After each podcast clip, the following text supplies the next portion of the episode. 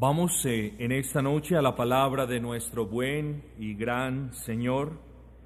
Les pido que abran sus Biblias en el primer libro de la Escritura, Génesis, Génesis capítulo número 2, versículo número 24. Génesis 2, 24 es un texto que ya hemos leído, que ya hemos considerado, pero de nuevo lo tomaremos como base del estudio en la noche de hoy.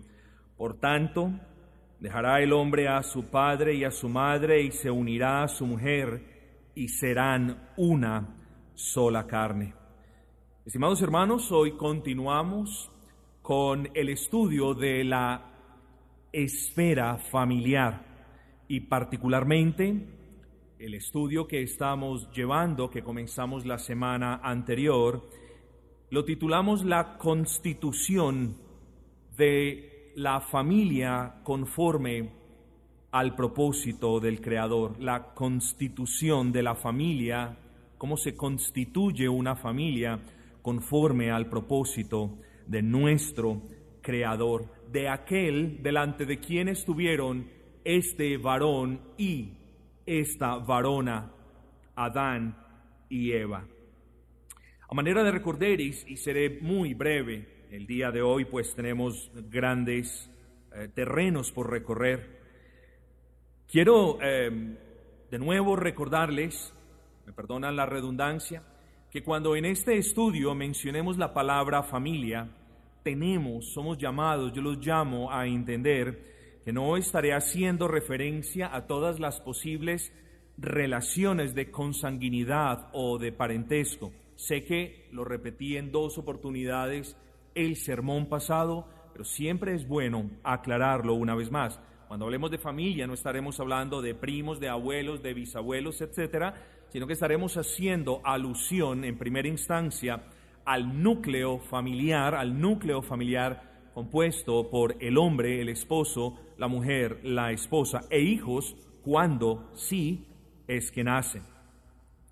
Pero también y yo creo que para sorpresa de muchos me llamó una señora el día de hoy dando gloria al Señor.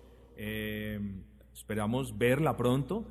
Eh, y manifestándome de cuán grande bendición había sido para ella y de cuán grande consuelo la definición que habíamos dado de familia como la dimos. Y yo le pregunté, ¿y a qué se debe tanta, tanto gozo? Y me decía, porque según la otra parte de donde yo vengo, eh, eso no era una familia. Entonces hubo gran consuelo para esta señora. Y, volviendo al punto, definimos familia de manera general como la unión entre un varón y una mujer sin lazos cercanos de consanguinidad, comprometidos en cohabitar permanentemente y en esta relación se excluye la participación de terceros. Así lo definimos de manera general y no vamos pues a entrar en detalle una vez más. Dijimos también, hermanos, que el concepto de familia se robustece, se solidifica, si puedo usar esa expresión, con la inclusión o la llegada de los hijos, pero estrictamente hablando, la definición más básica de familia se da en términos de la unión tal y como la hemos descrito. Recuerde, hermanos, que no estamos hablando de, o no hablamos al hablar de definición general de familia, no estamos hablando de una definición de familia conforme al propósito del Creador. Todos ustedes ya lo tienen claro. Pero ahora volvemos al punto. Ya ahora sí entramos en materia. ¿Cómo podemos definir entonces familia conforme al propósito del Creador? O si usted lo quiere llamar, ¿cómo podemos definir una familia cristiana? Y yo, de una manera quizás un poquito mnemotécnica, yo les pediría que piensen, bueno, no es mnemotécnica, pero piensen en cinco puntos al momento de definir familia cristiana. Hablamos de familia cristiana en su esencia más básica como la unión, hasta ahí vamos lo mismo que la definición general, como la unión entre un hombre y una mujer que no tienen afinidad consanguínea cercana. Ese es el mismo punto que vimos en la definición general.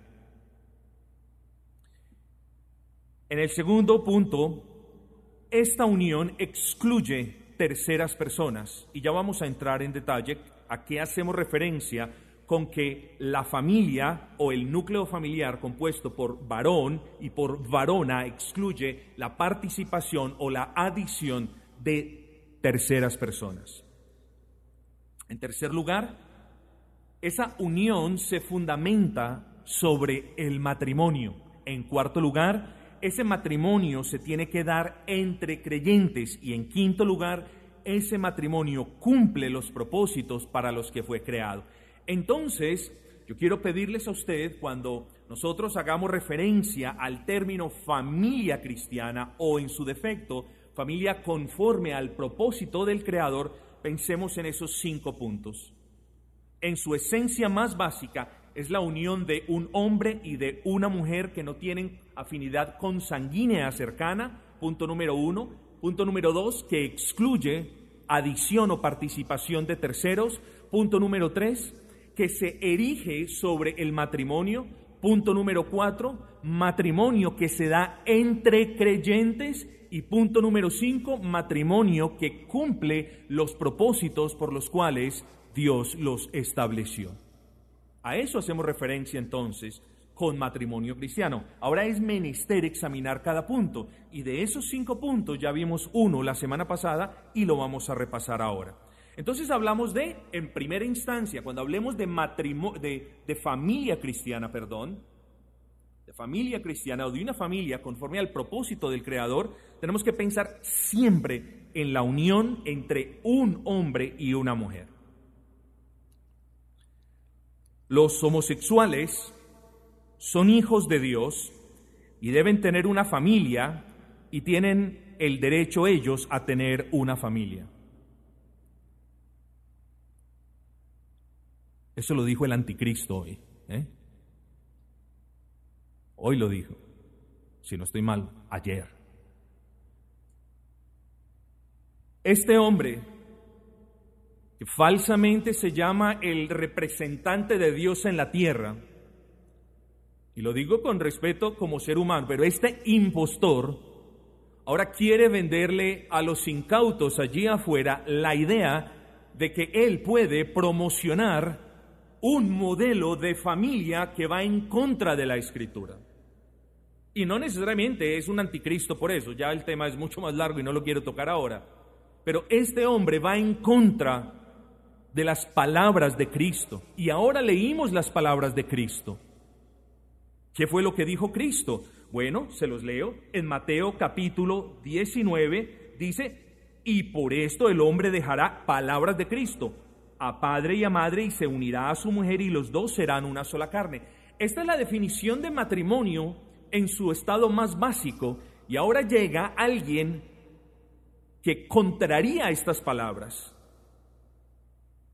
A mí no me cabe la menor duda de que este hombre simplemente es uno de los anticristos que han pasado por este mundo. Y nosotros debemos desvirtuar, sí, con mansedumbre y con reverencia, sí, con cuidado y con prudencia, pero debemos desvirtuar esto. Y algunos de ustedes pensarán que es más fácil decirlo que hacerlo. Y Dios quiera que algún día llegue la oportunidad para poderles dar ejemplo. Y espero que ustedes me acompañen en ese ejemplo, porque tenemos que estar preparados para desvirtuar todas estas cuestiones que nos van a comenzar a imponer dentro de poco y que ya de hecho nos están imponiendo. Nos lo están imponiendo y el hombre lo único que hace es tratarlo de santificar para ganar más adeptos. Entonces, mis amados hermanos, no. Cuando hablamos de una familia conforme al propósito del Creador, hablamos de la unión entre un hombre y una mujer. Nosotros no podemos concebir la idea de una familia cuya base sea la unión entre dos hombres o entre dos mujeres, y esto ya lo vimos, en primera instancia por lo que dice Cristo. Les acabé de leer, Mateo 19:4. En segunda instancia, porque ese tipo de uniones son abominaciones a Jehová. En tercer lugar, porque esto contradiría la orden del Señor que le da al matrimonio de fructificar y multiplicarse. ¿Cómo se pueden fructificar? ¿Cómo, ¿Cómo se puede poblar la tierra partiendo de dos varones o de dos mujeres? Y en último lugar, porque tan perversa unión haría imposible cumplir la orden apostólica en la que Pedro dice, asimismo vosotras mujeres estad sujetas a vuestros maridos.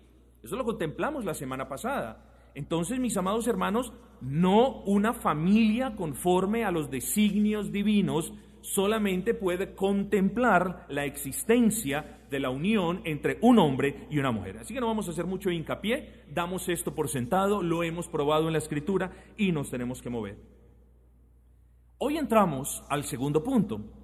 ¿Cuál fue el segundo punto? La familia cristiana excluye la adición o participación de terceras partes en, la unión entre el hombre y la mujer. Así que al hablar de este punto, a lo que principalmente estamos haciendo referencia, es a la posibilidad de que el hombre o la mujer que componen el núcleo familiar estén unidos a una tercera persona formal o informalmente. Es importante que nosotros nos familiaricemos con estas cosas. Excluye una familia diseñada, conforme a la escritura, excluye la posibilidad de que uno de los integrantes de, la familia esté unido a una tercera persona de manera formal o informal. Formalmente, por ejemplo, una persona que se casa en Estados Unidos, por decir algo, estoy poniendo un ejemplo, no se divorcia, abandona a su esposa y viene aquí a Colombia y se casa con otra mujer aquí en Colombia. Formalmente está casado allá, formalmente está casado acá y el matrimonio conforme a la escritura excluye esa posibilidad Así que esto que este hombre tiene no es una familia, sino que este hombre puede ser calificado como polígamo. Y la poligamia es mutuamente excluyente con el concepto de familia cristiana. Ahora, cuando hablamos de informalmente, bueno, eh, una persona que se une eh, a, otra y luego la misma persona se, une a, a, una tercera persona al mismo tiempo. Entonces, entonces encontramos ese aspecto formal cuando se ha formalizado la unión por medio de un matrimonio o también la manera informal, simplemente se une con una persona y a la vez se une con otra persona. Bueno, de nuevo, la familia, conforme al modelo del Señor, excluye la posibilidad de que en el núcleo familiar exista una tercera persona, porque si existe una tercera persona, bien por, bien por vía formal o informal, se está hablando ya aquí no de una familia, sino de una reunión polígama, de poligamia. Así que, hermanos, ¿por qué es tan importante enfatizar que la unión matrimonial debe excluir a una tercera persona? Bueno, sencillo, y presten mucha atención porque aquí hay sustancia. La inclusión de una tercera persona en la unión estaría convirtiendo a uno de sus integrantes en polígamo. Y en el caso de estar casados, la inclusión de una tercera parte en el matrimonio complicaría las cosas aún más. ¿Por qué? Porque convertiría a uno de sus integrantes en polígamo y adúltero y a su contraparte en adúltero y copartícipe de poligamia. Entonces es muy importante que nosotros tengamos en cuenta estas cuestiones, mis amados. Es muy importante que la tengamos en cuenta. Ahora, nosotros sabemos que ni la poligamia ni el adulterio eh, están dentro del diseño de Dios para con aquella unión que hace las veces de núcleo familiar. Y para que nos quede claro este asunto de la exclusión de terceros dentro del diseño divino para con la familia, quiero que toquemos cuatro puntos. Usted tiene que tener en claro en estos cuatro puntos, y, estos se van a derivar o van a ser parte de, ah, eh, la, sustancia, la esencia de este punto de que eh, la familia cristiana excluye la participación o adición de terceros. Tiene que, tiene que prestar atención aquí. Lo primero que yo quiero hacer referencia es que la poligamia no es sinónimo de adulterio. Esta aclaración es pertinente, pues en términos prácticos, la familia cristiana, conforme al propósito del Creador, excluye el concepto de poligamia. De hecho, la poligamia anula el matrimonio. Sin embargo, cuando hablamos de adulterio, el matrimonio sí es afectado por dicho pecado sin que necesariamente anule el matrimonio. Es decir, cuando en un matrimonio hay una unión con un tercero, esa poligamia anula el matrimonio. No se puede hablar de familia. Pero el adulterio afecta a la familia, mas no necesariamente la anula. Son cositas técnicas, pero sentí la necesidad de compartirlo con ustedes. Así que con base en la aclaración anterior, la poligamia es la práctica de tener más de un cónyuge a la vez o de cohabitar con más de un cónyuge a la vez, mientras que el adulterio es el pecado en el que incurre uno de los dos cónyuges uniéndose inmoralmente con un tercero, usualmente sin el propósito de establecer un segundo hogar. Consideremos el caso de Abraham brevísimamente. Su relación con, hogar, con Agar ocurrió solo una vez y él nunca vio a Agar como una segunda esposa, sino que siempre la vio como una sierva, como lo que era, como una esclava.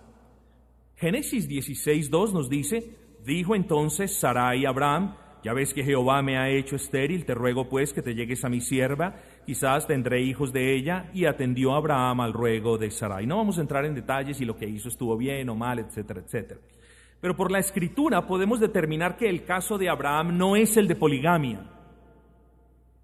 Es decir, no es el caso de alguien que trajo al seno de su hogar a una tercera persona o de alguien que pretendía llevar dos hogares en paralelo, sino el de alguien que tuvo una relación, digámoslo así, extramarital, por ponerlo en términos que nosotros entendamos. Ahora, el caso de Abraham no es el caso de poligamia, consideremos brevemente el caso de Elcana. Primera de Samuel 1.2 nos dice que Elcana tenía dos mujeres, el nombre de una de esas mujeres era Ana y el nombre de la otra mujer era Penina. Note usted que en el caso de Elcana se está hablando de que él sí tenía dos mujeres y con Penina tenía hijos, mas con Ana no tenía. El caso de Elcana particularmente es un caso en la escritura de los que mejores ilustran el caso de poligamia. ¿Por qué? Porque este hombre, piadoso como ustedes quieran, este hombre tenía dos hogares a la vez y con cada hogar estaba completamente comprometido. Primera de Samuel 1.4, se los leo, nos dice, y cuando llegaba el día en que el Cana ofrecía sacrificio, daba a Penina, su mujer, a todos sus hijos y a todas sus hijas, a cada uno su parte, pero a Ana le daba una parte escogida. Sí, le daba la mejor parte porque era la mujer que más quería, pero era una persona que respondía por dos hogares en paralelo. Este caso sí es un caso de poligamia en el pleno sentido de la palabra. No vamos a entrar a elaborar, no quiero porque tenemos bastante material, pero solamente que ustedes comiencen a discernir. El caso de Abraham no fue un caso de poligamia, fue un caso donde hubo una relación fuera del matrimonio, más el caso del Cana sí es un caso de poligamia en el pleno sentido de la palabra. Entonces, diferenciemos entre poligamia y adulterio. En cierta manera, escúchenme esto, en cierta manera, toda poligamia es adulterio, más todo adulterio no constituye poligamia. Toda poligamia es adulterio, siempre lo será, pero no todo adulterio constituye una poligamia. Y, y quisiera elaborar, pero pero tengan eso, hermanos. Segundo, tenemos que descartar la poligamia por completo, porque la poligamia sencillamente hablando no corresponde a la voluntad revelada de Dios en la palabra. Así que como cristianos debemos afirmar sin temor a crítica alguna precisamente eso. La poligamia no corresponde a la voluntad revelada de Dios en su palabra. Esto es bueno quizás cuando nosotros tengamos una conversación con un mormón. Claro que hay algunas sectas de entre esta falsa religión que ya no creen en la poligamia, más desde la perspectiva histórica son una secta poligámica. Ahora, ¿qué es lo que sucede? Y esto es interesante, porque aquí gira el argumento. que como Dios jamás prohibió la poligamia de manera explícita, y como grandes hombres de la fe, como Jacob, David, Salomón, solo por mencionar algunos, fueron personas polígamas, sigue que muchas personas llegan a la conclusión de que como Dios no prohíbe la poligamia de manera explícita o de que como Dios guarda un aparente silencio al respecto de la poligamia, miren cómo piensan, ellos dicen, bueno, la ausencia de dicha prohibición o, el aparente silencio que Dios guarda al respecto de la poligamia tiene que ser interpretado bajo todo punto de vista que lo que Dios está haciendo es dándole su bendición a la práctica de la poligamia. Si entendieron el razonamiento? ¿Por qué? Ellos simplemente están diciendo, bueno, si Dios no lo condenó, ¿eh? si Dios no lo condenó, entonces Dios lo está permitiendo. Otros dicen, Dios guarda absoluto silencio al respecto de la poligamia, por tanto lo está permitiendo de alguna manera. Pero tal cosa es absurda. Ambos razonamientos son absurdos. Primero porque Dios no calla al respecto de la poligamia. No nos podemos dejar enredar, mis amados hermanos, y, tenemos que ser dogmáticos. Dios no calla al respecto de la poligamia.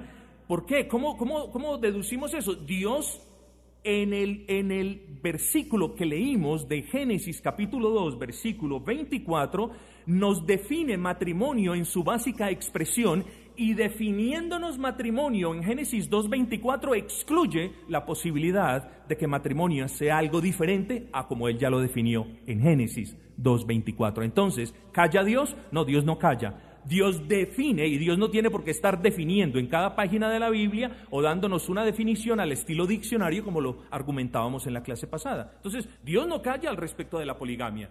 Que nosotros, mis amados hermanos, no entendamos lo que Dios dice o lo entendamos y lo malinterpretemos para conveniencia nuestra es otro asunto. Pero Dios no calla al respecto de la poligamia. Así que no debemos pensar como piensa este mundo del que el que calla otorga, y por tanto si Dios cayó era porque Dios le estaba dando su beneplácito a esta práctica. No, no. Tal cosa es absurda, porque la idea de que Dios de alguna manera está dando su beneplácito a la poligamia eh, por medio de su silencio es absurda porque Él se estaría contradiciendo él mismo. Piensen en esto si nosotros partimos de ese axioma que consideramos la semana pasada, de que en Génesis 2.24 está la definición del núcleo familiar en su forma más básica, más básica, sigue, sigue que toda práctica contraria a esa definición de núcleo familiar en su forma más básica se constituye en, en algo contrario. O sea que es absurdo eh, pensar que Dios se toma, entre, comillas, se toma la molestia de definirnos matrimonio y luego, y luego lo permite. No, no, Dios no es así, mis amados hermanos. El Señor no es así. Y hablando de la poligamia, recuerden que estamos examinando unos puntos. Pese a que Dios no aprobó la poligamia, como ya lo hemos dicho y lo hemos afirmado, Él sí reguló la poligamia, que es otra cosa muy diferente.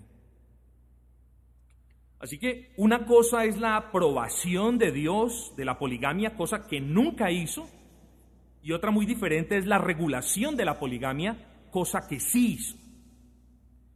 Y yo quiero que piense en esto, piense en el divorcio en los tiempos de Moisés.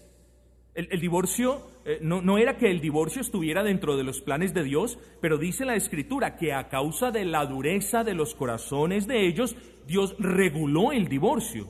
Escuche bien, no lo aprobó, lo reguló, no lo aprobó, pues el divorcio no hace plan, no hace parte de su diseño original, mas sí lo reguló en el sentido de que si no era regulado, entonces todas las personas cuando se cansaran de sus esposas se iban a buscar otras mujeres y eh, sería ya no un pueblo santo y apartado, sino que sería un pueblo de personas adúlteras. Entonces no lo permitió, mas sí lo reguló. Bueno, lo mismo sucedió con la poligamia.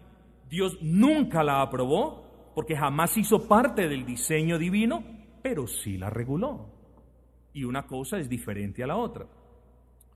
Si nosotros examinamos, y como tenemos mucho terreno, yo les pido que eh, ustedes los que están anotando lo anoten, pero yo les leo el, pasaje. Y nosotros examinamos Deuteronomio 17, 17, caeremos en la cuenta de que, de que ese versículo es un claro ejemplo de regulación de la poligamia. Note que Dios no está dando su beneplácito a la poligamia, sino que está restringiendo la poligamia. ¿Por qué? Porque en este versículo, hablando del rey de Israel, Dios le ordena que él no podía tener para sí muchas mujeres. Está regulando esta práctica. Lo mismo Deuteronomio 21, 15 y 16. En este pasaje, fíjense en este pasaje, Dios no dice tengan dos mujeres. En Deuteronomio 21, versículo 15 y 16, Dios está diciendo en el caso de que tengan dos mujeres.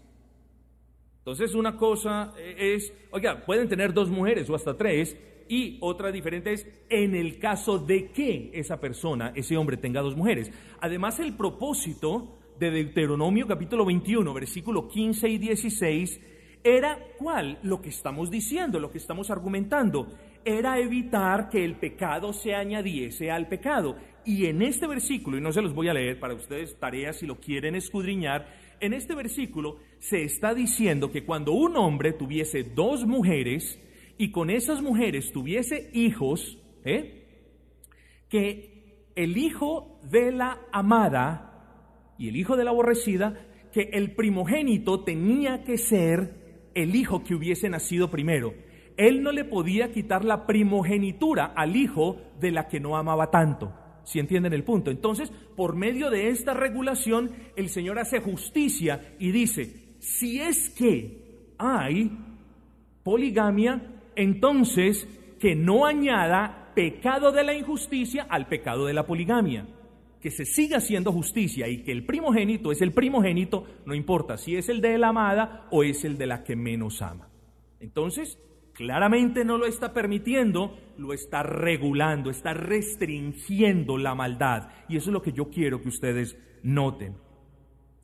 Así que, así que mis amados, alguien podría decir, bueno, pero si el Señor regula la poligamia es porque de alguna manera Él le ha dado el visto bueno a tal práctica.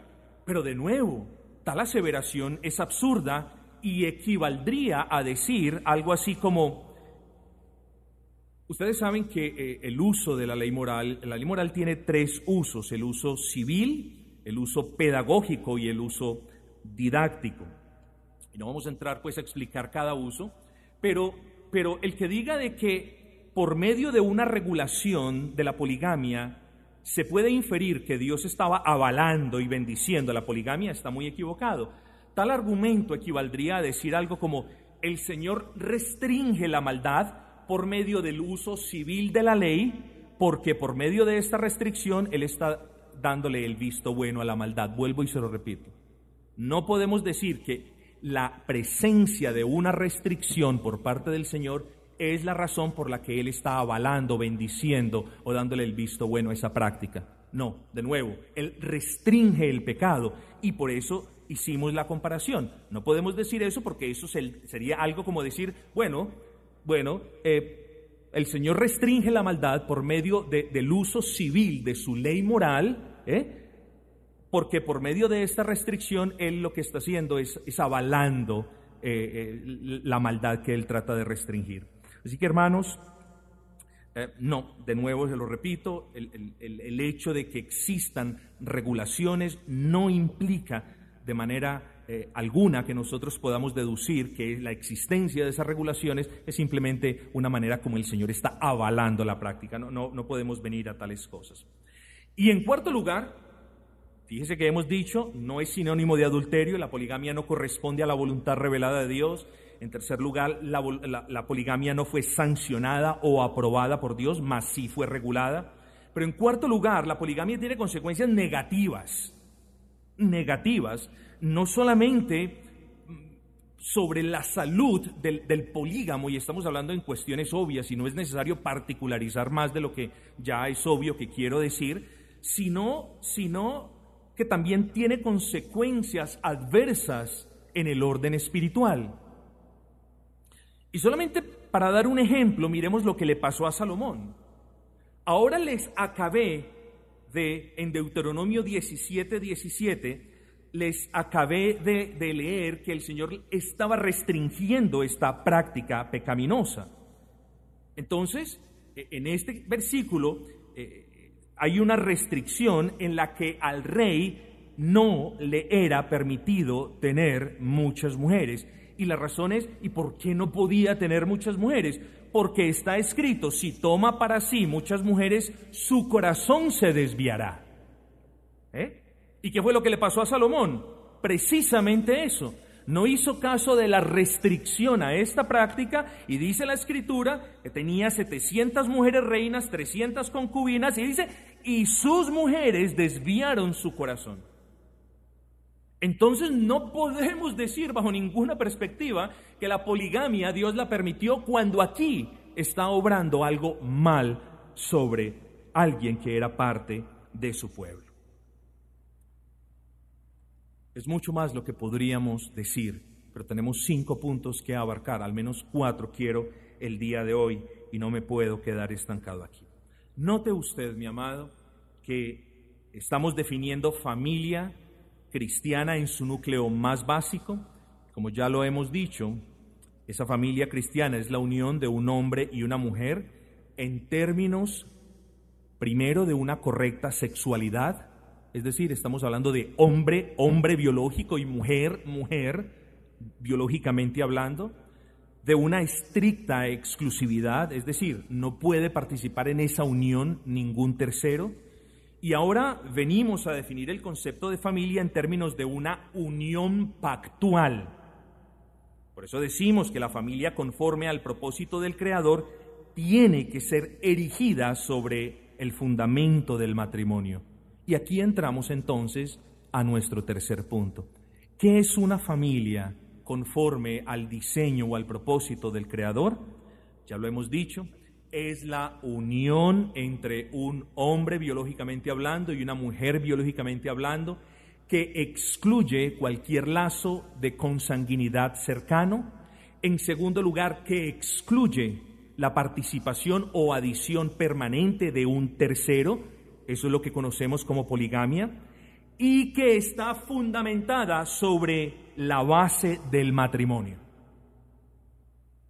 No podemos pensar en una familia conforme al diseño del Creador entre una, un par de personas, hombre y mujer, que no están casados, que no están ligados al vínculo del matrimonio. Reconocemos que existen ocasiones, y ya hablamos de eso, en el que el varón está unido con la mujer de manera comprometida, excluyendo todo tercero, y reconocemos eso, eso de eso ya hablamos. Pero hablándolo cristianamente, o, teniendo una cosmovisión cristiana al respecto de la familia, no podemos contemplar la existencia del término familia, hablándolo desde la perspectiva cristiana, con una unión que no esté o que no esté erigida sobre el vínculo matrimonial. Yo quiero que pensemos en esto, este es el tercer punto. Si Dios es uno, y es uno, porque Gálatas 3:20 nos lo dice, y si los creyentes somos uno en Cristo, como Gálatas 3:28 también lo afirma, sería ilógico pensar que una familia, conforme al propósito del Creador, no represente esa unidad. Aún más, cuando nosotros regresamos a Génesis capítulo 2, versículo 24, precisamente lo que encontramos allá, ¿qué es? Es la definición de unidad. Y se unirá el hombre a la mujer y serán una sola carne. Pero noten, noten, mis amados, que hemos utilizado un término muy particular, unión pactual, unidad pactual, para referirnos al matrimonio. ¿Por qué? Porque nosotros, además de pensar en una mera unión, tenemos que pensar en una unión sellada por un pacto, por un compromiso, por unos votos hechos. No solamente pensar en una unión, sino en una unión sellada por un pacto. Recuerden que los cristianos somos el pueblo del pacto de gracia y la iglesia es el pueblo del pacto de gracia. Y lo somos porque nuestro Dios es un Dios que ha obrado en nuestra salvación por medio de un pacto. Tenemos un Dios de pacto. Y al hablar del pacto de Dios, a lo que hacemos referencia, como ustedes bien lo sabrán, es al compromiso que Dios Padre hizo con Dios Hijo de salvar eternamente a todos aquellos por quienes el Hijo muriera. En pocas palabras, esa es la esencia del pacto de gracia. Luego sería ilógico pensar que siendo los cristianos aquel pueblo particular, cobijados por el pacto de gracia, y siendo aquellos que por su gracia siempre estaremos unidos a Cristo, sería absolutamente absurdo pensar que ahora un hombre cristiano se una con una mujer cristiana por medios diferentes a los de un pacto. Y es esa la razón por la cual cuando pensemos en familia conforme al propósito o al designio de Dios, siempre tenemos que pensar en términos de matrimonio o de esa unidad pactual. Unidad porque al unirse un hombre con una mujer, ambos se hacen uno, como lo dice Génesis 2.24, como lo dice Mateo 19, como lo acabamos de leer, y pactual porque dicha unión debe ser solemnizada por medio de un compromiso o de un contrato o de votos hechos. No solamente entonces pensemos en el matrimonio como una unión, sino como una unión pactual, una unión seria, una unión comprometida, una unión que se hace delante de Dios. Por eso, mis amados, siempre haremos bien en definir el matrimonio conforme al propósito del Creador en términos de un pacto solemne de compañerismo que hacen voluntariamente dos personas del sexo opuesto con el fin de unirse hasta que la muerte los separe.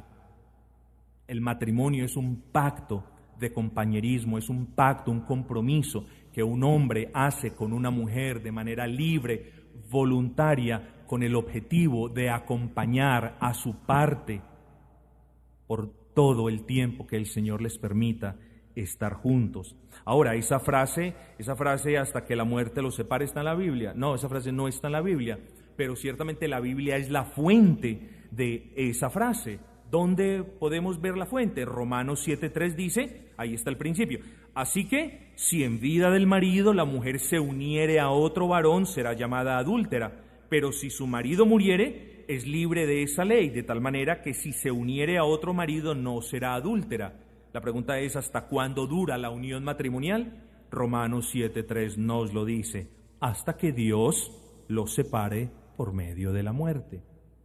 Cuando usted piense en su matrimonio, estoy mirando a cristianos, cuando usted piense en su matrimonio, piense en que para que éste glorifique y honre al Señor, tiene que haber sido constituido por medio de un pacto, de un compromiso, de unos votos que ustedes hicieron el uno al otro de manera voluntaria delante del Señor. No, pastor, cuando yo me casé, no, yo no era, no era cristiano, entonces hice los votos delante del juez. Igual lo hizo delante de una autoridad, porque en última instancia todos los matrimonios están solemnizados por Dios. ¿Por qué? Porque el matrimonio es una institución universal, no solamente de cristianos, es de todos los países y de todas las religiones y colores del mundo. Por lo tanto, esté o no esté consciente la persona de la existencia de Dios, adore o no adore la persona al Dios al que tú y yo adoramos, Dios es el testigo de esos votos y de ese compromiso que los dos tomaron. El matrimonio es una institución universal, no solamente cristiana, sino universal para todos los hombres de todas las razas, de todas las tribus, lenguas y naciones. Así que mis amados, em, partiendo de la base de que la unión de Adán y Eva involucró un pacto delante del Dios de toda autoridad, sigue que para que podamos hablar de una familia cristiana constituida conforme al designio divino, tenemos que hablar de que esta familia se fundamenta sobre el pilar de la unión pactual del matrimonio. ¿Eh? Hay evangélicos que piensan que el matrimonio solo es válido si se realiza una ceremonia en la iglesia y nosotros hemos hablado mucho de esto, pero tal cosa no es cierta y no tiene el más mínimo fundamento bíblico. Lo que le otorga la validez a un matrimonio no es una ceremonia religiosa, sino el sello de esa unión matrimonial mediante el pacto hecho delante de Dios. Les pongo un ejemplo. ¿Qué pasa si hay dos personas creyentes que aman al Señor y no tiene nadie quien los case? Esas personas, estrictamente hablando, o bíblicamente hablando más bien, esas personas están casadas si se comprometen de manera solemne a, respetarse, a acompañarse y a amarse delante del Señor. Si no hay una autoridad competente que formalice eso, entonces no son un matrimonio cristiano, por supuesto que lo es, porque por encima de cualquier autoridad terrenal que pueda formalizar esa unión está la autoridad del Dios Altísimo pero tenemos autoridades aquí en la tierra. Por lo tanto, si esas autoridades están aquí en la tierra, entonces la escritura nos llama a que nos sujetemos a esas autoridades y nosotros vamos, nos presentamos delante de un juez, firmamos un documento y en última instancia usted no necesita que el pastor bendiga el matrimonio. ¿Por qué? Porque el matrimonio ya fue bendecido por el Señor.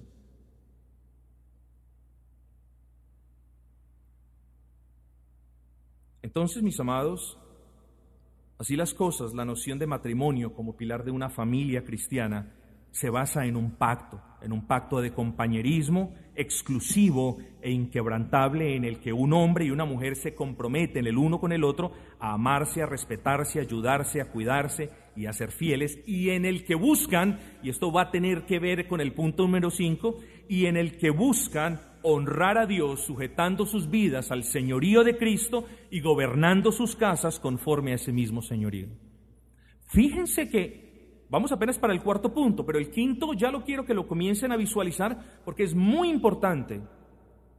Es muy importante porque de la misma manera que nosotros tenemos profesantes de la fe cristiana que se hacen pasar por cristianos, así nosotros, sin tampoco descalificar hogares, cristianos, nosotros tenemos que tener discernimiento para saber cuándo en verdad un hogar es cristiano o conforme al diseño del Señor y cuándo en realidad no lo es. Ahora, nosotros no somos llamados a descalificar o a desanimar a las personas, por el contrario, somos llamados a animarlos, somos llamados a redarguirlos, somos llamados a proclamarle el Evangelio, quizás a, a una de las partes que no esté andando bien en el Señor, pero el punto, mis amados, es que el matrimonio diseñado por el Señor cumple unos propósitos en particular. Y, si, y si nuestro matrimonio no está cumpliendo esos propósitos en particular, yo no voy a decir que, bueno, descalifíquenlos, no es cristiano. No, tenemos que reformar esa parte. Y esa es la razón por la que estamos estudiando esta esfera familiar. Porque tenemos que reformar, es decir, tenemos que adherir esas cosas que no estamos haciendo muy bien, las tenemos que adherir al consejo de Dios. Y nuestro comportamiento y aquellas, aquellos propósitos que nuestro hogar no esté cumpliendo, también los tenemos que traer a una sujeción a lo que Dios ha revelado en su palabra. Matrimonio cristiano no es solamente la unión de dos personas que no tienen lazos de consanguinidad, que excluyen terceros, que están casados y cuya unión es de dos cristianos. No, pues así todos somos... No, la familia cristiana se conoce también porque cumple los propósitos por los cuales Dios los ha establecido como familia. Pero vengamos antes de, de todo eso, vengamos al cuarto punto y con esto terminamos. La familia cristiana, entonces, ya lo hemos dicho, es la unión de un hombre y de una mujer que no tengan lazos de consanguinidad cercanos, punto número uno. Punto número dos, que excluye la adición, unión o relación con terceros, es decir, que excluye la poligamia. Punto número tres, que se erige sobre el matrimonio o sobre la unión pactual, como la hemos definido. Y punto número cuatro, en el que ambas partes de ese matrimonio, préstame mucha atención, son creyentes. Un, una familia cristiana conforme al diseño del Señor, nos obliga a pensar en dos creyentes. Hasta este punto, muchos profesantes de la fe cristiana no tendrían problema en aceptar todo lo que hemos argumentado. El problema es cuando la escritura nos explica o nos deja ver que el diseño perfecto de Dios para con el matrimonio solamente contempla la unión de hijos suyos con hijas suyas. La escritura nos deja ver que el diseño perfecto, es decir, para que nosotros podamos hablar de un matrimonio cristiano conforme a la voluntad del Señor desde una cosmovisión cristiana, entonces nosotros debemos hablar de que ambos integrantes deben ser cristianos. No, no, puede, no puede existir un matrimonio cristiano con una parte cristiana y la otra no cristiana. Eso es lo que les quiero decir. El problema es cuando hay personas que se enamoran de personas impías, de personas inconversas, y pierden de vista lo que dice la Escritura. Y pierden de vista lo que dice la Escritura porque comienzan a tener aquellos pensamientos humanistas de yo sé que si me uno con, con, con Abelardo, yo sé que yo lo voy a ganar para el Señor. Pero la escritura no me dice eso, mis hermanos. La escritura no te manda a unirte con Abelardo que no cree en Dios y a que después lo ganes. La escritura es clara diciendo que nosotros los creyentes no nos podemos unir en yugo desigual. Así que eso, es, algo muy pragmático. No, yo me caso, dice la mujer, con Abelardo y luego me lo gano para Cristo. No, estás desobedeciendo y no estás constituyendo una familia cristiana conforme al designio del Señor. Nosotros no tenemos problemas en aceptar como válido un matrimonio entre dos incrédulos, como ya lo hemos argumentado o un matrimonio entre un incrédulo y un creyente. Insistimos vehementemente que la familia, conforme al propósito del Altísimo, vamos, va más allá de un simple matrimonio entre un hombre y una mujer. Pero vuelve al mundo, pero para poder hablar de un matrimonio cristiano como pilar o fundamento de una familia cristiana, no podemos pensar en un incrédulo y un creyente, sino que tenemos que contemplar que ambas personas son creyentes.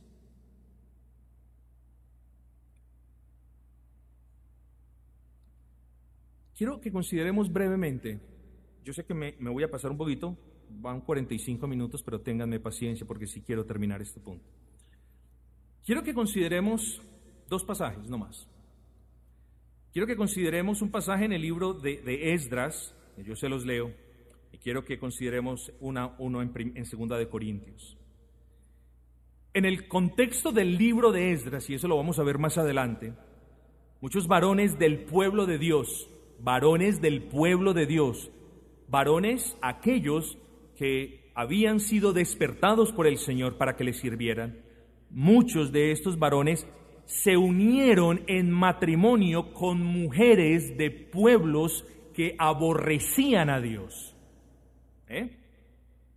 Esdras 10.2 nos dice, entonces respondió Secanías y dijo a Esdras, nosotros hemos pecado contra nuestro Dios. ¿Por qué? porque tomamos mujeres extranjeras de los pueblos de la tierra.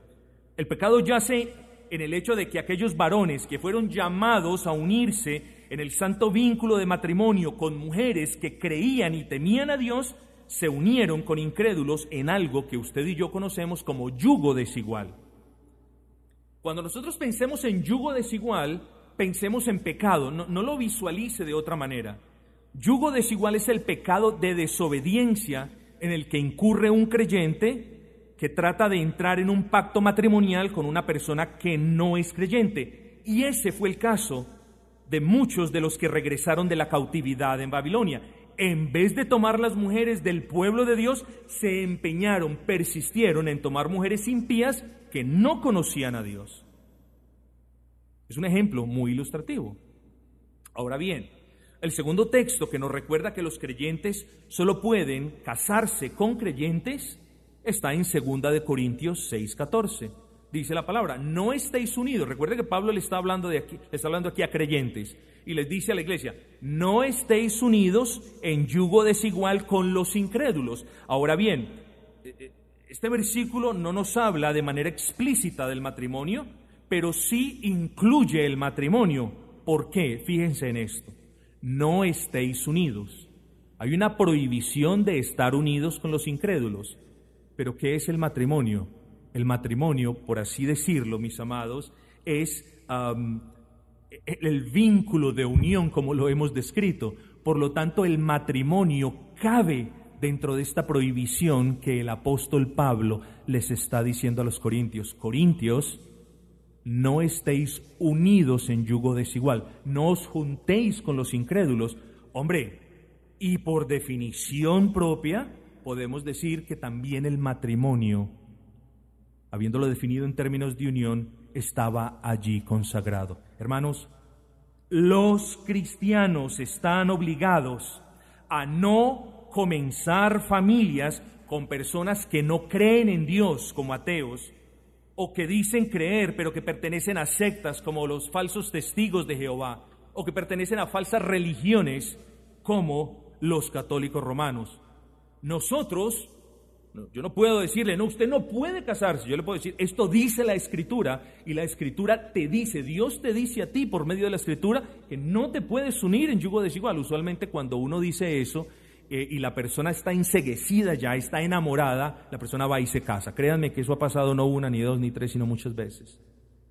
Y lamentablemente, y lo digo con pesadez de corazón, en la mayoría de los casos conozco las fatídicas consecuencias de esas uniones en yugo desigual. No que, no que no hayan dificultades en las uniones entre dos cristianos, no, sí las hay, pero Dios está en medio de ellos y Dios bendice la obediencia de ambos. Pero mis amados, qué bendición de Dios podrá esperar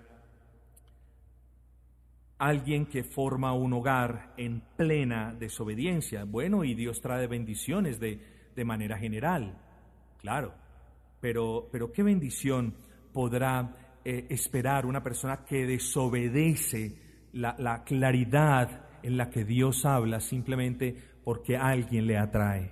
Piensen en eso. Piense también, mis amados, que la familia cristiana tiene el poder, escuche, el poder y el deber de resistir al mundo. Y a este resistir al mundo se le llama contramundum, en honor al famoso dicho, si el mundo va contra la verdad, entonces Atanasio va contra mundum, contra el mundo. Si el mundo va contra la verdad, entonces Atanasio se enfrenta al mundo. Y nosotros, los hogares cristianos, no solamente tenemos el poder, sino la obligación de tener una batalla frontal en contra del mundo. Seríamos esposos negligentes si no le ponemos tranca a las puertas de nuestros hogares y no estamos velando por qué tipo de cosas están viendo nuestras esposas o nuestros hijos. Y si seríamos negligentes o perezosos luchando contra el mundo, porque cuando el mundo entra por las puertas de tu hogar, el mundo no te va a pedir permiso, el mundo va a destruir y va a querer destruir tu hogar. Y nosotros somos llamados a luchar contra el mundo. Entonces, sería ilógico pensar que un matrimonio que es llamado, o un matrimonio cristiano conforme al propósito de Jehová, que es llamado a luchar contra el mundo, bueno, ¿cómo podrá luchar contra el mundo cuando una de las personas que pertenece a ese matrimonio ama el mundo?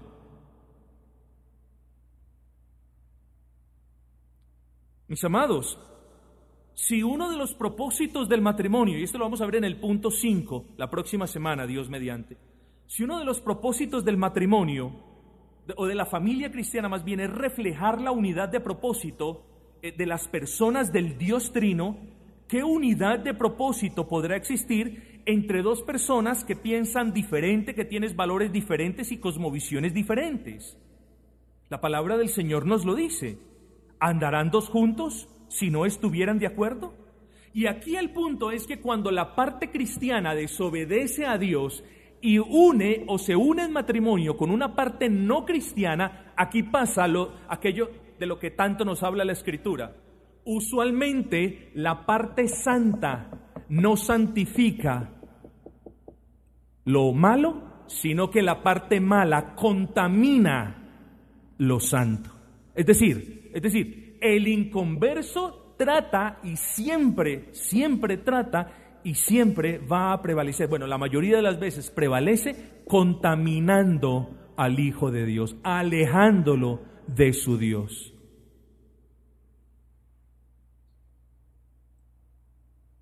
¿Qué honra dará a Dios una unión entre una persona que es llamada a servir a Cristo y una persona que quiere servir al mundo? Bien lo dice el apóstol Pablo, ¿qué concordancia tendrá Cristo con Belial? ¿O qué parte el incrédulo con el creyente? Así que, mis amados, hemos definido la familia conforme al propósito del Creador, que en su núcleo más básico se forma a partir de la unión de un hombre y de una mujer en términos de una correcta sexualidad, es decir, en la que ambos miembros, o sea, en la que los miembros, excúsenme, son un hombre biológicamente hablando y una mujer biológicamente hablando. Hemos definido familia conforme al propósito del Creador en su núcleo más básico en términos de una estricta exclusividad, es decir, en la que no hay participación de terceros, en la que se excluye por completo la poligamia. Hemos definido familia conforme al propósito del Creador en términos de la unidad pactual, no de una mera unidad que ya tocamos en el primer punto, sino de una unidad pactual, es decir, en la que tanto el esposo como la esposa estén comprometidos delante de Dios, en el que esa unión esté sellada por un pacto o un compromiso. También la hemos definido en términos de la homogeneidad espiritual, es decir, en la que ambos sean creyentes y, ¿quién se acuerda del quinto encabezado? Nosotros hablamos de familia conforme al propósito del Creador en términos de todas estas cuestiones, pero hablamos de un quinto punto, y era la de la sujeción al señorío de Cristo. Es decir, una familia cristiana se sujeta al señorío de Cristo y por ende cumple los propósitos, y los cumple de manera gozosa, cumple los propósitos para los cuales fueron constituidos como matrimonio.